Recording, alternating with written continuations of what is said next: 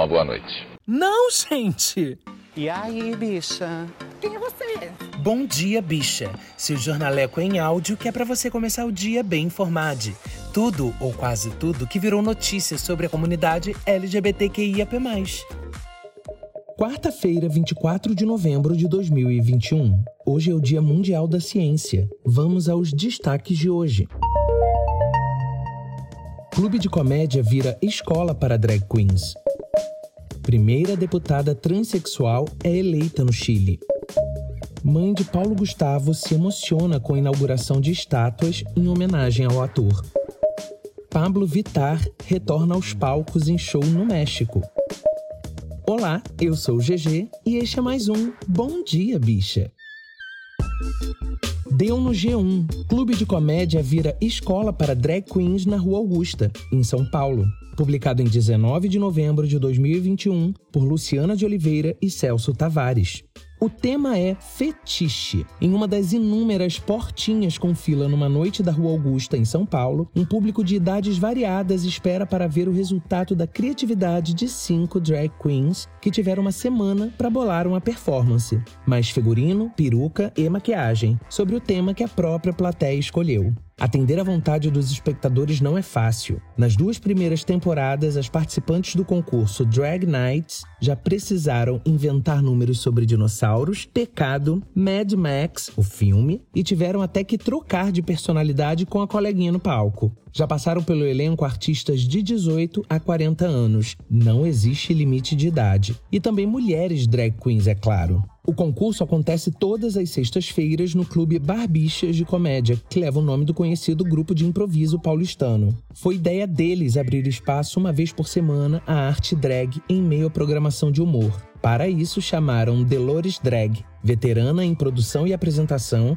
a artista esteve à frente de outro concurso, o Cacilda, realizado em teatros da prefeitura em 2019 e 2020. Ao lado dela está Alexia Twister, dona de um dos nomes mais famosos da arte drag no Brasil, parceira de Gloria Groove em Nasce uma Rainha, da Netflix. As duas profs são exigentes, trocam ideias e ensaiam com as concorrentes durante a semana e se desdobram em apresentadoras toda sexta. Tudo com muito bom humor. Com um chicotinho na mão, Alexia mostrava que também iria brincar com o tema do fetiche na semifinal. Calma, que é sem violência.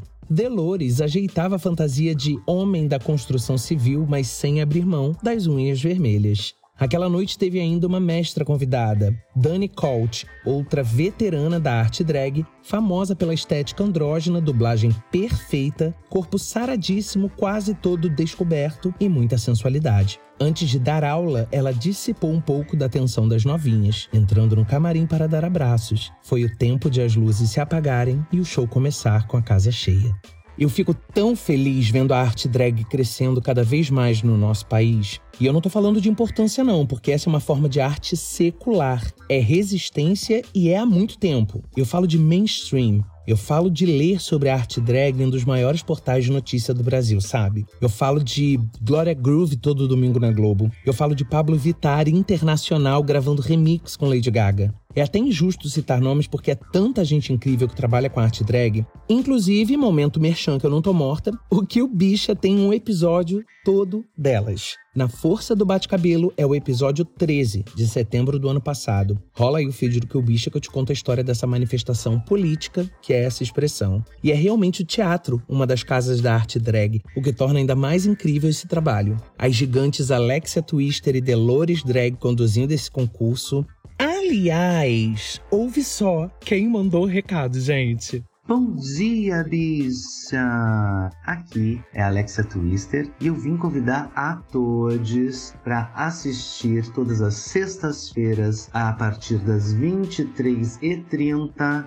aqui em São Paulo, lá no Clube Barbichas de Comédia, que fica na Rua Augusta, 1129, o Drag Nights, o concurso. O que é o Drag Nights? É um concurso totalmente diferente de todos o que você já viu, já assistiu. Durante cinco semanas, seis drag queens disputam os grandes prêmios e quem dá as diretrizes dessa competição é o público. Então, você é peça fundamental. Um beijo e venham curtir com a gente lá no Drag Nights. Socorro que a gata passou para dar bom dia pra gente!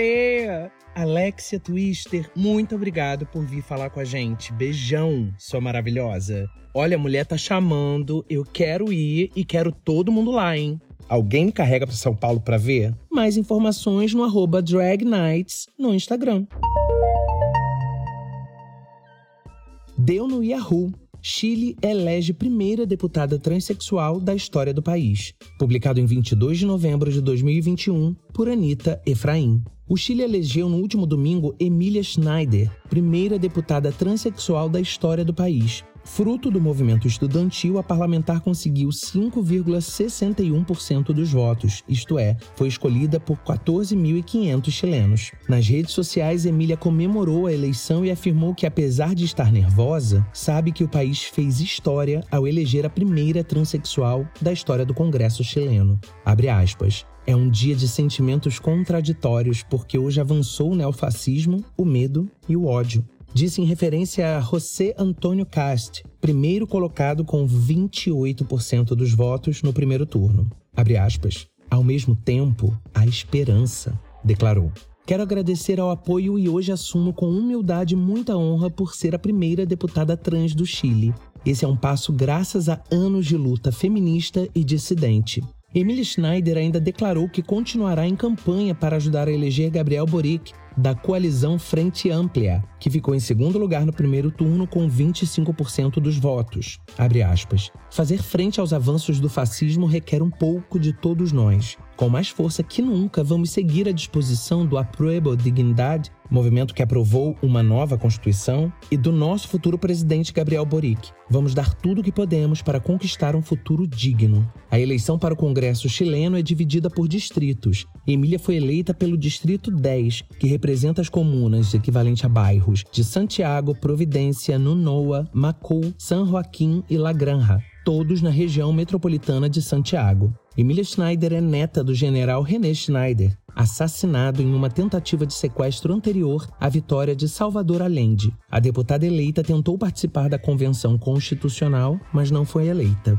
A história da América Latina é tão encadeada, né? E o quanto antes a gente, enquanto sociedade, entender que estamos muito mais perto dos nossos vizinhos latinos do que dos Estados Unidos e Europa, como sonha a nossa perdida classe média que acha que está mais pro topo do que para a base da pirâmide, a gente pode se fortalecer mutualmente. O tamanho disso, gente. A primeira parlamentar trans na história de um país. Isso é resistência. Que a eleição de Emília nos inspire muito para as eleições do ano que vem. Foca-se muito em presidente, em governador, e a gente acaba esquecendo que uma base parlamentar progressista é o que permitirá políticas de transferência de renda e que dificultará ações de opressão. Vote em pessoas LGBTQIAP+, vote em pessoas pretas, vote em mulheres, vote em pessoas com deficiência. Vote nos nossos, contra eles. Deu na quem? Dona Deia Lúcia, abre aspas, ele amava Niterói. Publicado em 22 de novembro de 2021 por Rafael Godinho. Mãe de Paulo Gustavo, Deia Lúcia compareceu nesta segunda, dia 21, à inauguração da estátua do humorista em Niterói. Ela chegou à cerimônia numa cadeira de rodas após sofrer uma queda. Emocionada, ela falou sobre a série de homenagens ao filho pela cidade. Abre aspas. Não vi nada, tudo vai ser surpresa para mim. Ele amava Niterói. Muita emoção com a placa, a rua e com a estátua. Eu mesma cantei muitas vezes aqui na varanda do Campo de São Bento com meu conjunto Dose Dupla. Contou ela que trocou recentemente a cidade pelo Leblon, na zona sul do Rio. Deia também falou sobre o período em que viajou com o humorista para fazer o espetáculo musical O Filho da Mãe. Ele dizia que a gente tem que homenagear as pessoas enquanto elas estão vivas. Eu falava, na minha homenagem você vai me botar para trabalhar? E ele disse que sim. Tive que sair com ele pelo Brasil durante um ano, relembrou. A mãe de Paulo Gustavo ainda se abriu sobre a relação com os netos Gael e Romeu, de dois anos, filhos do artista com Thales Bretas. Abre aspas. Agora eu quero só ser avó. Amanhã eles vão para minha casa, vai ser uma novidade ver a vovó de cadeira de rodas. Vão achar que tem que me empurrar. Vai ser uma briga dos dois, mas eles são bem educadinhos, avaliou. Deia Lúcia explicou no evento o motivo de estar de cadeira de rodas. Ela contou que sofreu um acidente doméstico e precisou ir ao hospital. Abre aspas.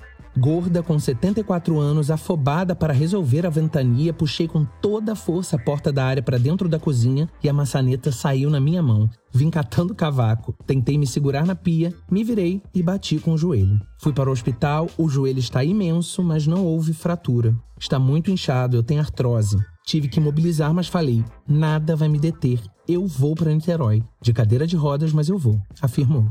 Um dos bustos do ator niteroiense é dele caracterizado de sua personagem mais marcante, Dona Hermínia, protagonista da peça e trilogia de maior sucesso do cinema nacional, Minha Mãe é uma Peça. Já o outro sentado em uma mesa de xadrez é do rosto de Paulo Gustavo. As duas estátuas têm 1,82 centímetros. Foi Déia Lúcia quem puxou o pano que cobria as esculturas a serem inauguradas. Ainda é tão difícil de acreditar, né, gente? Não tem nem muito o que dizer.